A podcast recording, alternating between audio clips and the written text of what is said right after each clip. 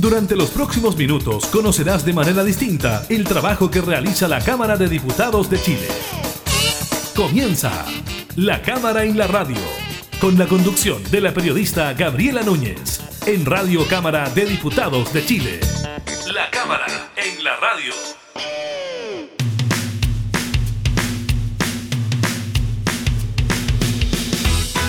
Hola, ¿qué tal? ¿Cómo están? Bienvenidas y bienvenidos a un nuevo programa de la Cámara en la Radio. Estamos junto a ustedes, como siempre, entregando información legislativa, temas de actualidad. En esta oportunidad le estaremos comentando el nuevo reporte del MinSal que, claro, nos muestra una baja bien importante en el número de contagiados en relación a los días anteriores. También estaremos conversando con el diputado de la democracia cristiana Jorge Sabac, integrante de la Comisión de Desarrollo Social, precisamente sobre las medidas económicas impulsadas por el gobierno para ir en ayuda de quienes lo han pasado mal en la pandemia. Esto fue anunciado en cadena nacional. Estaremos haciendo la bajada ahora con el diputado Sabac. También en relación a los anuncios de confinamiento para el fin de semana, le contaremos qué se puede hacer y qué no se puede hacer durante los fines de semana de cuarentenas en comunas en fases 1 y 2. Y además le estaremos comentando sobre el impacto económico que tuvo en el comercio minorista el confinamiento del fin de semana pasado, donde ya muchos de los comercios estuvieron cerrados. Iniciamos la cámara en la radio.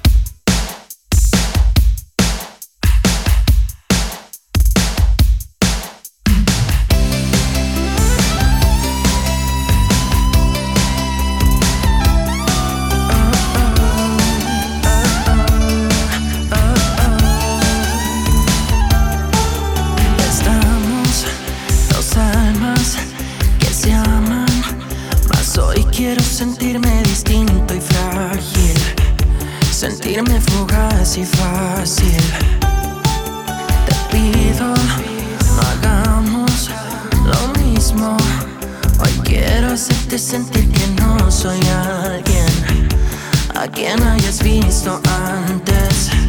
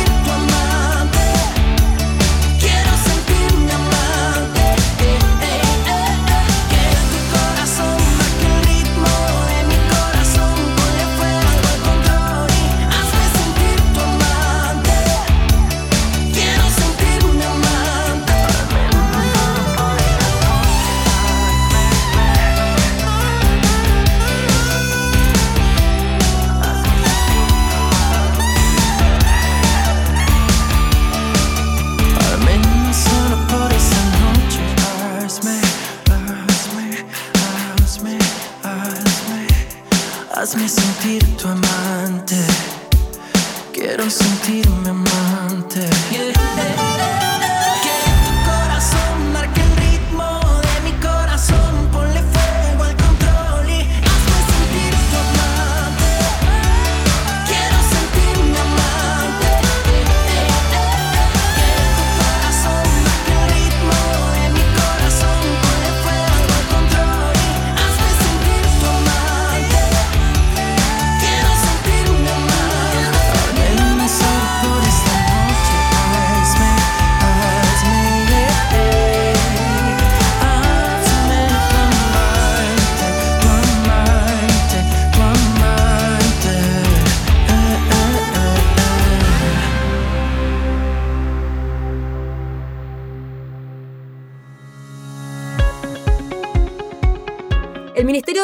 Salud reportó este martes 25 nuevos decesos por COVID-19 inscritos en el registro civil, de acuerdo a la información entregada por el DEIS. A modo de comparación, el martes pasado hubo 17 defunciones registradas por los organismos pertinentes. Con esto, el número total de fallecidos durante la pandemia asciende a 22.384. También se informaron 4.948 casos nuevos de COVID-19 en las últimas 24 horas. La cifra es menor a la de ayer, en que se registraron 6.155, pero superior a la del martes pasado, en que hubo 4.591 casos. De los nuevos contagiados, 3.532 presentan síntomas, mientras que 1.133 son asintomáticos. Con esto, los casos activos, capaces de contagiar, llegan actualmente a 37.304, lo que representa una disminución respecto de la jornada de ayer. En tanto, los casos totales acumulados desde el inicio de la pandemia en el país llegan a 942.958. En cuanto a los test PCR, en la última jornada se informaron 54.615 exámenes con una positividad del 8,79%. Esta es superior a la del día de ayer con un 7,92%, pero menor a la informada el martes de la semana pasada que fue de un 9,74%. ¿Cómo es que te pude encontrar? Algo nos une, algo nos une. Esto se trata al final. Nunca lo supe, nunca lo supe. Te lo digo a ti, me lo digo a mí, lo podemos sentir.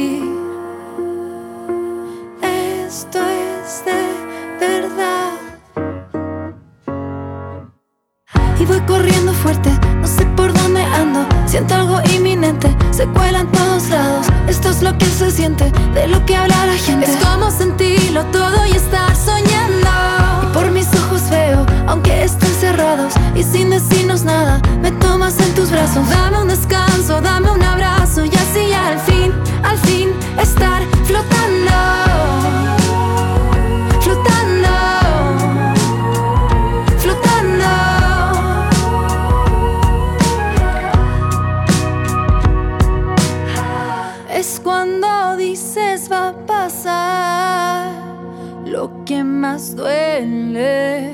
lo que más duele. Mm. Y es saber que tú estarás cuando despierte, cuando despierte. Te lo digo a ti, me lo digo a mí, lo podemos sentir.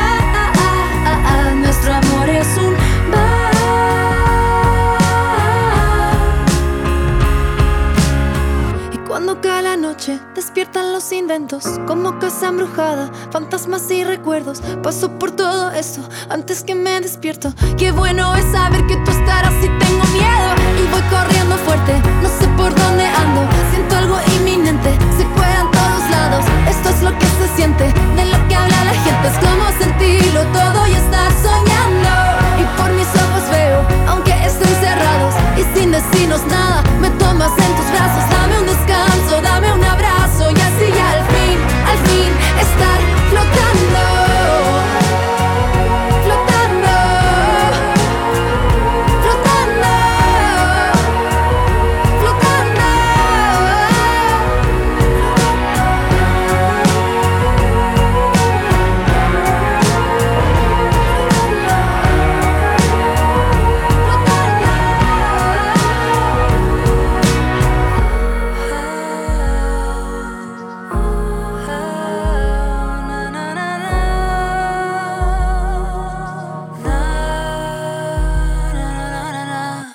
La cámara en la radio.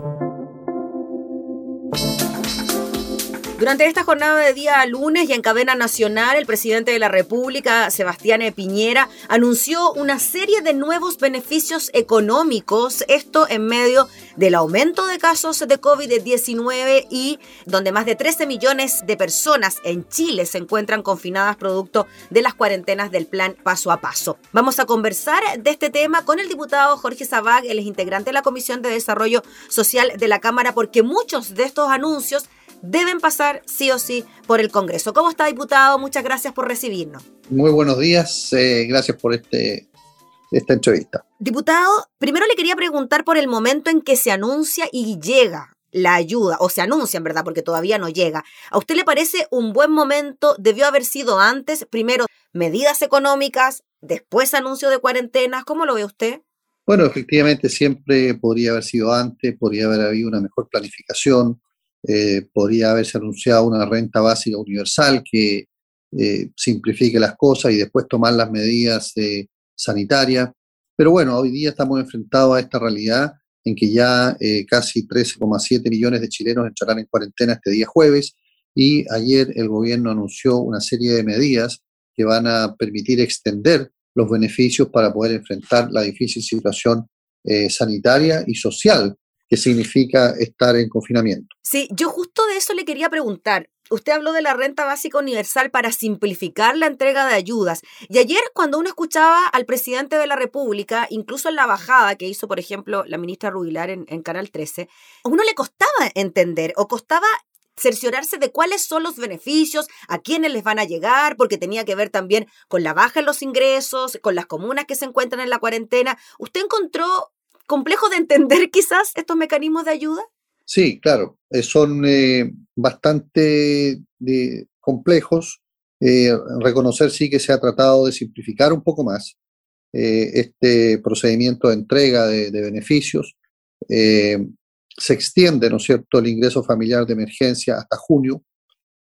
Y se establece la segmentación que nosotros siempre hemos criticado, las comunas que están en cuarentena, aquellas que han estado uno, un día o más de cuarentena, aquellas que están en paso 2, aquellas que están en paso 3 y se va diferenciando el monto del aporte. Eso complejiza un poco el tema, me, hubiese gustado que hubiese sido universal, es decir, un solo valor para todos, independientemente de la situación que se encuentre.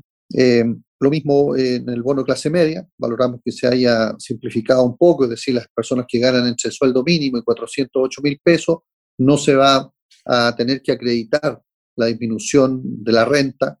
Eh, esos son avances, pero mantiene, ¿no es cierto?, la letra chica y se mantienen las distinciones que hacen que esto sea más complejo. Pero bueno, hay, que entender de que mm, eh, hay distintos eh, destinatarios, están también los transportistas escolares, ¿no es cierto?, que, que no han podido desarrollar su actividad normalmente y también a ellos se les establece un, un beneficio especial, eh, a las pymes, ¿no es cierto?, también se destina una importante cantidad para la prórroga de las patentes, del pago de las patentes de alcoholes, por ejemplo, que los restaurantes que han estado cerrados no tienen por qué pagar ese, esa patente. Lo mismo las contribuciones eh, de bienes raíces, que muchos tienen que pagar y han estado sin generar recursos. Es decir, hay distintas medidas que están dirigidas a distintos segmentos de la población. Diputado Sabac, y en relación a eso, por ejemplo, sabemos que ya el IFE 3.0 ingresó al Congreso, a la Cámara de Diputados. Usted me comentaba antes de comenzar la entrevista que por Hacienda, lo más probable es que también pase por eh, Desarrollo Social. Esto tiene que estar despachado en la Cámara durante esta semana, ¿no? Sí, eh, este jueves, como este proyecto tiene suma urgencia, el día jueves tiene que estar despachado de la Cámara de Diputados y pasar al Senado, de manera que esto se pueda estar pagando a fines del mes de marzo. Así que yo considero que eh, el proyecto eh, se va a ver en la Comisión de Hacienda.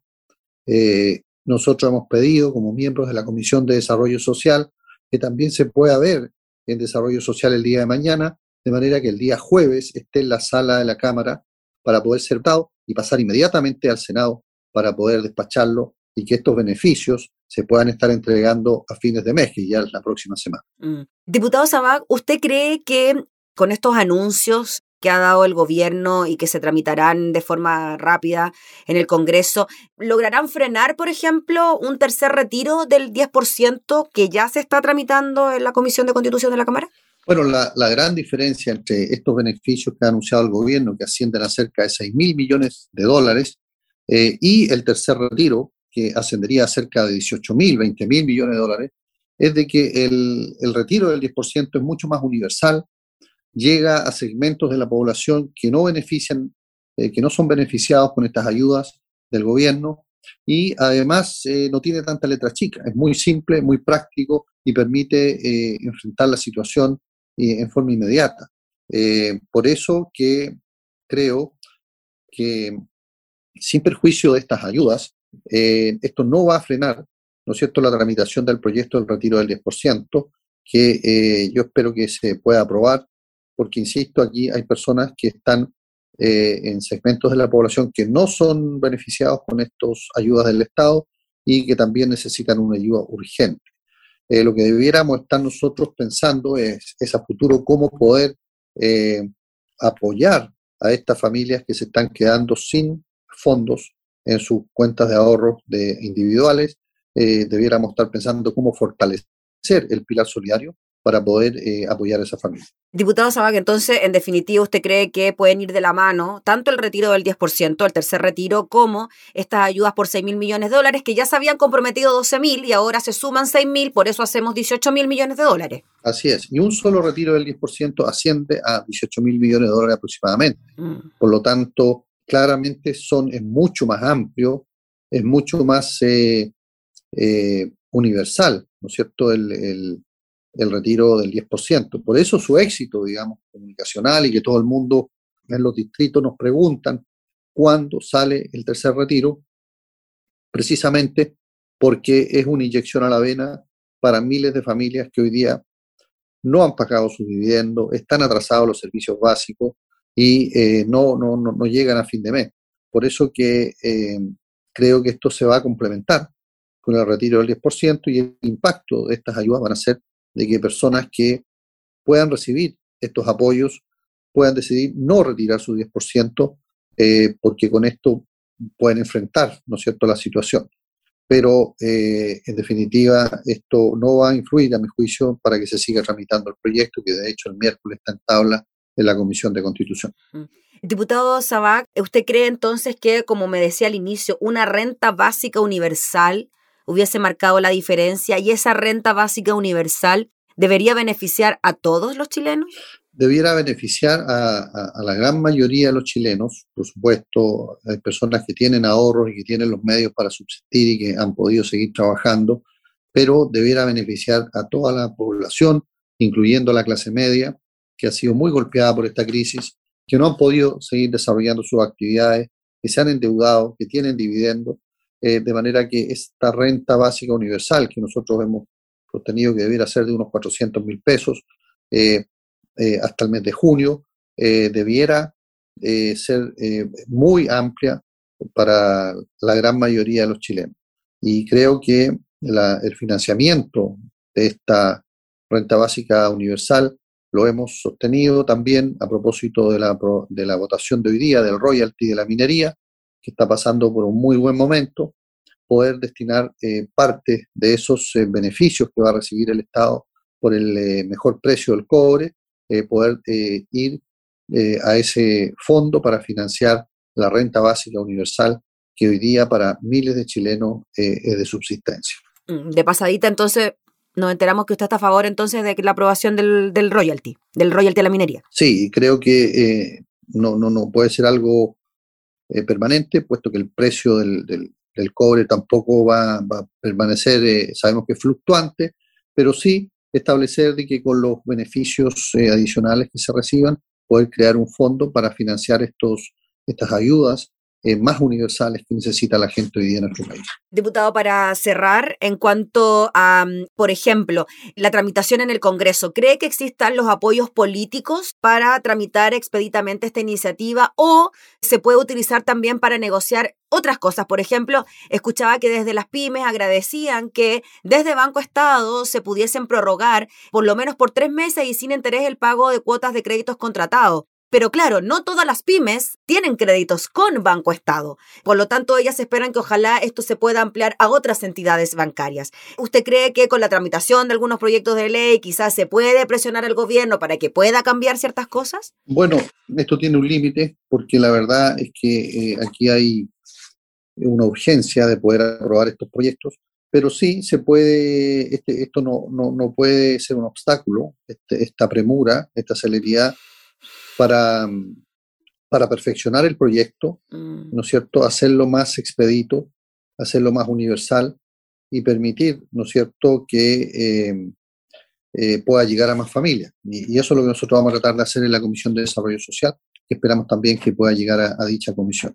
Muy bien, pues diputado Jorge Sabac, le agradecemos enormemente por el contacto para explicarnos también parte de las ayudas y el escenario legislativo de las tramitaciones de estas iniciativas que todavía falta para que sean una realidad, pero que se espera desde distintos sectores que puedan ser entregadas antes de fin de mes. Así que muchas gracias por su tiempo. Muchas gracias. Un saludo a todos Que- nuestros que televidentes. Muchas gracias. Gracias. Era el diputado Jorge Sabag, integrante de la Comisión de Desarrollo Social, refiriéndose entonces a este nuevo paquete de ayudas anunciado por el gobierno y que comienza su tramitación en la Cámara de Diputadas y Diputados.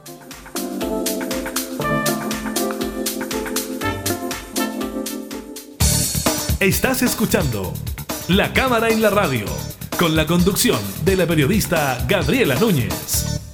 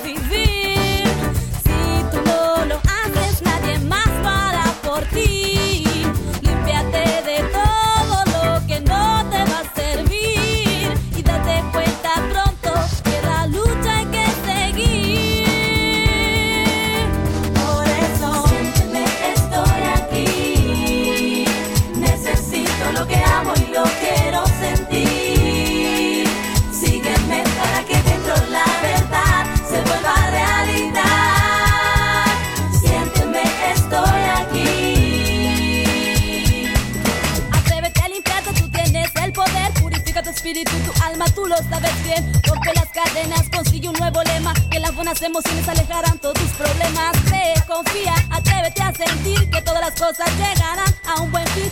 Cree, confía, atrévete a sentir que todas las cosas llegarán a un buen fin. Dime lo que va a pasar, dime lo que va a suceder. Tus ojos están ciegos, ya no quieren ver. Hagan lo que hagan, nada puedo resolver. tiempo pasa, tus problemas crecen. Tu espíritu y tu mente se enfrentan, eso duele. Hay que decidir para que la vida pueda seguir. Vida pueda seguir.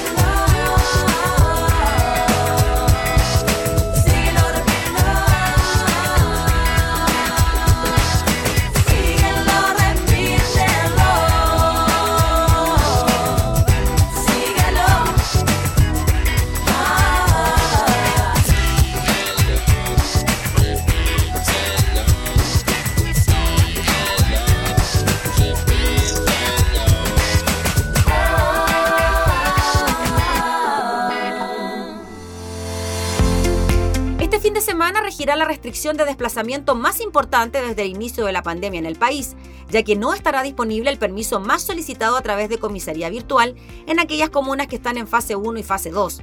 Se trata del permiso de desplazamiento general que engloba una serie de actividades que se pueden realizar estando en cuarentena, como comprar insumos básicos, medicamentos, pasear a las mascotas, trasladar a los hijos en el caso de que los padres estén separados y cuidar a adultos mayores. Ante esto surge la duda si esas actividades se podrán llevar a cabo en algunos casos o quedarán completamente suspendidas este sábado y domingo.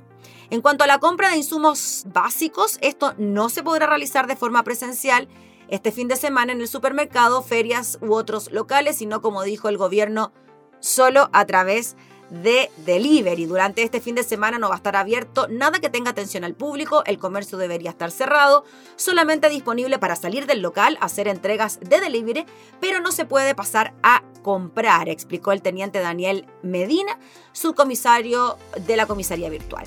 En cuanto a la compra de medicamentos, solo se podrá hacer en las farmacias de turno en caso de que sea una urgencia. Para eso las personas tienen que corroborar que van de forma urgente a una farmacia, lo pueden hacer con una receta médica, con un documento, un certificado de atención que acredite que va por una urgencia. Si la persona acude a comprar un medicamento que considera urgente, pero no cuenta con un documento que lo acredite, eso va a depender 100% del criterio del fiscalizador. En cuanto a los traslados de hijos de padres que no viven juntos, el funcionario policial explicó que si un tribunal estableció un régimen de visitas y es urgente e impostergable, se puede solicitar un permiso para esos efectos de manera presencial en una comisaría. No obstante, recomendó que si los padres necesitan hacer efectivo el régimen de visitas, ojalá lo hagan desde el día viernes hasta el día lunes, porque lo podrán realizar con el permiso de desplazamiento general. Se mantiene la autorización para hacer deporte o caminatas al aire libre. Para esto existe una franja horario, que el fin de semana se amplió a tres horas entre las 6 y las 9 de la mañana, en que no se requiere solicitar ningún permiso. El teniente Medina subrayó que dicha franja es solamente para hacer deporte, no puedo subirme al transporte público, no puedo viajar hacia otro lado a hacer deporte, solo puedo salir a las cercanías de mi domicilio. Tampoco se puede aprovechar de pasar a comprar de manera presencial en ese horario. En cuanto al paseo a las mascotas, no estará disponible una autorización específica para esa actividad que se contempla dentro del permiso de desplazamiento general, aunque el funcionario indicó que una alternativa es hacerlo dentro de la franja horaria para hacer deporte. El llamado es que la gente se planifique, que pueda salir a hacer deporte con su mascota, porque sabemos que esta restricción no va a permitir el desplazamiento este fin de semana, pero durante esta franja horario lo va a poder hacer sin ningún problema. En cuanto a las visitas a adultos mayores, tampoco se podrán realizar, ya que también se considera dentro del permiso de desplazamiento general. En este caso también hay una alternativa para los casos más complejos. Se trata de un permiso de cuidado de adulto mayor que se entrega en forma presencial en la comisaría por un máximo de siete días. El teniente Medina detalló que para solicitarlo las personas deben presentar un certificado médico que acredite la situación no valente de esa persona la declaración jurada de la plataforma C19.cl de cuidado de adulto mayor y un documento que muestre el vínculo que tenga. En cuanto a las urgencias médicas y vacunación, en caso de una urgencia no se requiere solicitar ningún permiso para trasladarse a un centro asistencial. Lo mismo ocurre con las personas que deben vacunarse por estar rezagadas, quienes pueden asistir sin pedir una autorización. Otros permisos que también se mantienen vigentes durante el fin de semana son el traslado para vacaciones hasta el 31 de marzo, el de retorno a residencia habitual, salida de personas con espectro autista y asistencia a funeral de un familiar directo, entre otros.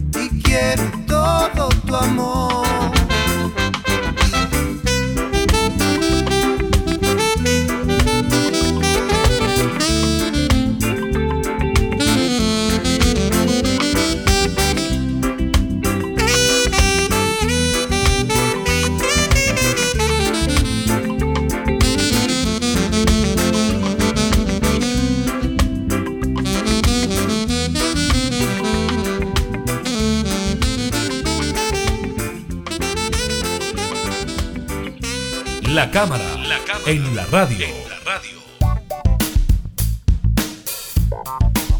El primer fin de semana con cuarentena en la región metropolitana tuvo efectos claros en la actividad comercial. Así se desprende de las cifras del termómetro semanal de la Cámara Nacional de Comercio, las cuales revelan una caída del 12,5% de las ventas minoristas en la décima semana del año, del 8 al 14 de marzo, frente a la novena, que fue del 1 al 7 de marzo.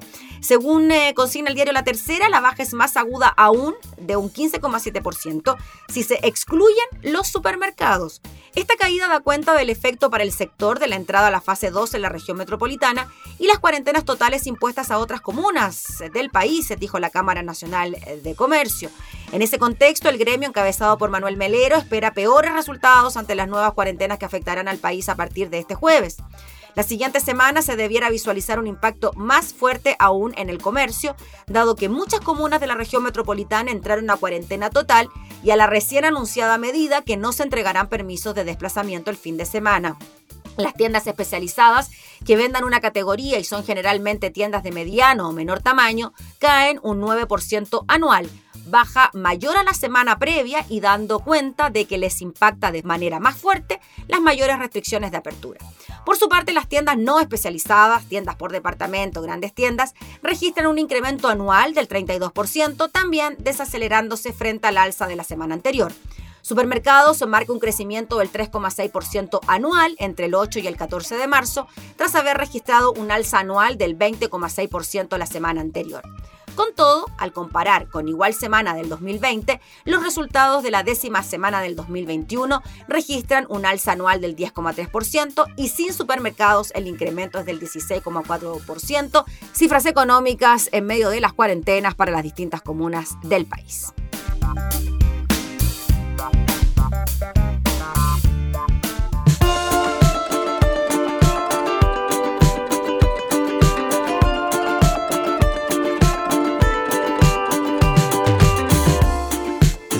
Día que te vi por primera vez, el cielo se abrió y todo cambió. Fue como si te conociera bien. No hacía falta hablar de nada. Mejor será que te arrepientas de lo que dijiste ayer. Hacer como si no hubieses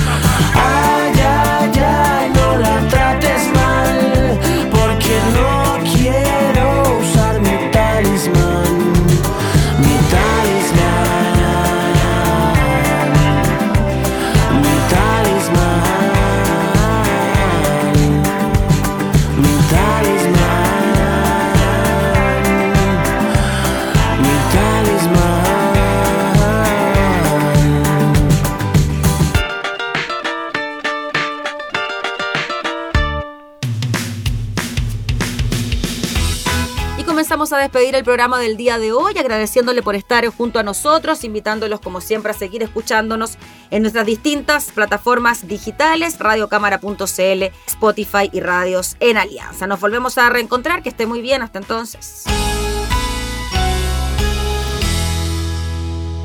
Hemos presentado La Cámara y la Radio. Una mirada amena a la agenda de trabajo de los diputados. La Cámara y la Radio. Con la conducción de la periodista Gabriela Núñez. Información, música y actualidad. En Radio Cámara de Diputados de Chile. Acercando las leyes.